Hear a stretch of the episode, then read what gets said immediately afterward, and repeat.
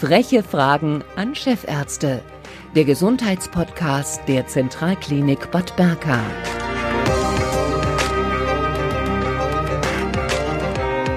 Herzlich willkommen zu den frechen Fragen diesmal an Chefärzte, weil heute ja, zwei Herren anwesend sind, die unsere frechen Fragen zur neuen internistischen ITS stellen. In alphabetischer Reihenfolge Professor Harald Lapp, Chefarzt der Klinik für Kardiologie und internistische Intensivmedizin und Herr Dr. Michael Weber, Chefarzt der Klinik für Pneumologie. Guten Tag. Guten Tag. Hallo. Ähm, bis März soll ja die ähm, neue internistische ITS fertiggestellt sein. Äh, ich konkretisiere bis März 2022. Für wen ähm, wird denn diese neue Station gebaut? Sie wird natürlich in erster Linie für die Patientenversorgung gebaut und sie wird äh, auch nicht gebaut als äh, einfaches Add-on und Kapazitätserweiterung in der Zentralklinik, sondern als echt auch inhaltliche Ergänzung zu dem, was es bisher schon gibt hier in der Zentralklinik Bad Berka. Und sie wird einige mal, moderne Features beinhalten, die quasi so auch in deutschen Intensivstationen bis heute nicht überall repräsentiert sind. Ja, ich denke auch, also für Thüringen insgesamt ist das ein hoch innovatives Konzept, was hier umgesetzt wird an der Zentralklinik. Und von daher äh, wünschen wir uns natürlich auch, dass thüringenweit diese spezielle Intensivstation wahrgenommen wird. Und sie ist auch für alle gedacht, die meinen, dass sie hier äh, eine gute Behandlung finden. Warum brauchen äh, Sie jetzt diese neue Station? Ja, das hat sicherlich mehrere Aspekte. Der eine Aspekt ist sicherlich der, dass es zwei Kliniken sind, die Lungenmedizin und die Herz-Kreislauf-Medizin, die am Wachsen sind. Wir sehen uns aber quasi nicht nur als Pneumologen und Kardiologen. Ich denke, das Gesamtbild der inneren Medizin ist ja am Wachsen. Und die Internisten haben doch über die letzten Jahre eine eigene intensivmedizinische Kompetenz entwickelt, die, glaube ich, das, was es bisher so an Kompetenz gibt, gut ergänzt.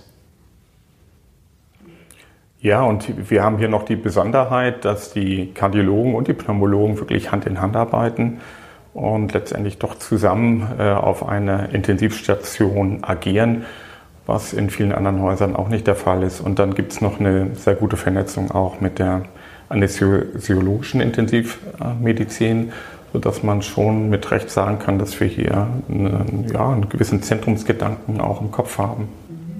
Und was man sehen kann, ist ja auch, dass rein bautechnisch so ist, dass die operative Intensivmedizin und die internistische Intensivmedizin ja in unmittelbarer Nachbarschaft liegen mit offenen Türen gebaut. Das ist quasi keine zweite konkurrierende Einheit, sondern quasi wir sehen uns als ein Zentrum für Intensivmedizin mit unterschiedlichen Schwerpunkten.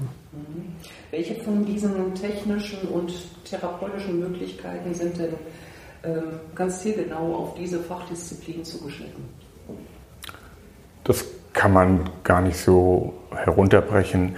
Also ich möchte behaupten, dass eine modern aufgebaute Intensivstation äh, insgesamt einen Apparatepark hat, der sowohl der Kardiologie als auch der Pneumologie als auch allen anderen internistischen Disziplinen gerecht wird. Also wo wir sicherlich etwas ändern, halt auch im gesamten architektonischen Konzept, sind die Dinge, dass wir halt ähm, mit Lichtkonzepten arbeiten, indem wir sehr viel tun für Schallschutz, um damit, und das sind ja wirklich gut belegte Risikofaktoren für die LIA-Entwicklung und andere Probleme, die es auf Intensivstationen gibt, um diesen Dingen von vornherein präventiv entgegenzuwirken. Und wichtiger anderer Aspekt ist auch, dass wir schon von vornherein Hilfsmittel für die Pflege fest verbauen. Wir werden also quasi über jedem Bett zum Beispiel Kräne installieren und verbauen, die es auch der Pflege hilft, die Patienten halt leichter drehen zu können, wenn es notwendig ist, anheben zu können, wenn sie zu waschen sind und so weiter. Auch das Gestaltungskonzept ist ein komplett neues. Das äh, große Thema ist der Wald. Also sowohl mhm. außen an der Klinik als auch jetzt innen auf äh, dieser neuen Station. Was verbinden Sie beide ganz speziell persönlich mit dem Thema? Also ich würde ganz gerne nochmal auf das Didier-Konzept eingehen, weil ich denke, das ist auch wirklich einer dieser großen innovativen ähm, Treiber, äh, die uns auch auszeichnet auf dieser Intensivstation. Also in den letzten 20 Jahren hat sich gezeigt, dass äh, gerade intensivmedizinische Patienten zunehmend ein Delir entwickeln im Rahmen ihrer Grunderkrankung und dass die LIR auch durchaus prognosebestimmend ist, also auch die Mortalität steigert. Und wir wissen schon lange, dass äh, eine Behandlung auf der Intensivstation ein extremer Stressfaktor für Patienten ist. Unruhe, Alarme, äh, keine offenen Türen. Äh, und wir wissen auch, dass das quasi nochmal ein ganz starker Stressor ist für Patienten, und auch mit zum Delir, für, Delir führt. Und äh, da sehen wir die große Stärke auch dieses neuen Raumkonzeptes, äh, wie mein Kollege schon gesagt hat, dass wir da innovativ, also Ruhe reinbringen wollen, Lichtkonzepte, eine angenehme Atmosphäre schaffen wollen, nicht nur für das Personal, sondern auch für die Patienten. Mhm. Die höhere Anfälligkeit für Delir, ich habe jetzt mal ein, äh, liegt das auch am erhöhten Durchschnittsalter der Patienten? Sicher mit einem Faktor, klar. Okay. Ja. Und zurück zu meinem schönen Gestaltungsthema mhm. äh, des Waldes. Was verbinden Sie beide persönlich mit dem Wald? Also ich bin ja auf einem kleinen, kleinen Dorf in Hessen groß geworden, halt umgeben von Wald. Ähm, das, so wie wir hier Wald umsetzen, das bezieht sich in erster Linie auf die Farbgebung, auf die warmen Töne, die dort kommen. Wir werden also quasi auch farbgestaltend dort tätig sein um äh, diese Ruhe und das, was Herr Weber eben angesprochen hat, das Thema Delirprävention auch in Farben auszudrücken, dass es eben nicht nur die Geräuschkulisse ist und nicht nur die Helligkeit des Lichts, sondern auch die Wärme, die Licht ausstrahlen kann, die Wärme, die Farben ausstrahlen können.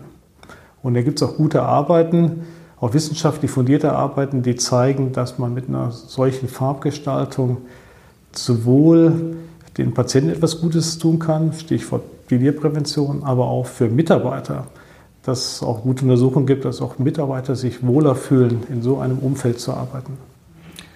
Also wenn ich an Wald denke, denke ich an Ruhe und Besinnung, muss ich sagen. Das ist so das, was mir als erstes einfällt. Und das sind auch, glaube ich, wichtige Faktoren so auf einer Intensivstation. Mhm. Intensivstation, ähm, was war Ihr bisher schlimmstes Erlebnis? Meinen Sie jetzt Intensivstation hier vor Ort? Ja, direkt im, Oder kurz im Berufsleben, wenn man das in so Berufsleben. Ja. Also mein schönstes Erlebnis liegt jetzt schon einige Jahre zurück, dass man als Neuling auf einer Intensivstation ähm, seine Arbeitszeit beginnt, quasi der erste Tag in einer Klinik, der direkt auf einer Intensivstation stattfand. Und was Intensivmedizin ausgezeichnet hat, ist dieser extreme Teamgedanke, dass man ab dem ersten Moment Teil eines Behandlungsteams war. Es gibt gar keine Alternative dazu, als dass man sofort eintaucht. Für mich gibt es kein schönstes Erlebnis. Es gibt ganz viele schöne Erlebnisse. Immer wenn man einen Patienten über viele Krankheitskrisen hinweg dann doch irgendwie in Richtung Gesundung bringt. Das ist immer wieder extrem befriedigend und er fühlt sich auch anders an als auf einer Normalstation weil hier wirklich auch für Ärzte und Pflegepersonal häufig ein hoher Stressfaktor vorhanden ist, man rasch reagieren muss. Und wenn man dann alle Hürden umschifft und der Patient dann tatsächlich irgendwann die Krise überwunden hat, ist das immer ein sehr schönes Erlebnis. Mhm. Sie haben eben gesagt, Teamarbeit ist wichtig, beide. Ähm, wie würden Sie denn die idealen Pflegekolleginnen und Kollegen in drei Worten beschreiben?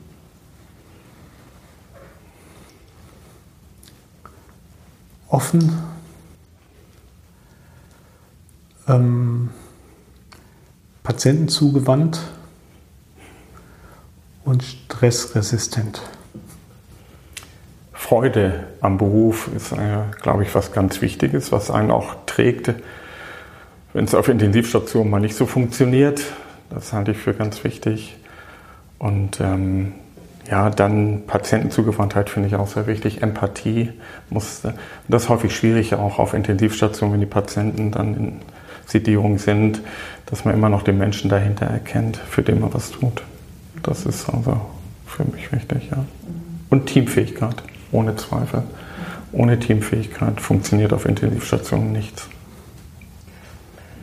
Letzte Frage. Ähm, niemand möchte gerne auf einer Intensivstation landen. Ja? Welchen Rat haben Sie generell? Niemand möchte eigentlich hin, aber was sollte man unterlassen oder was sollte man tun?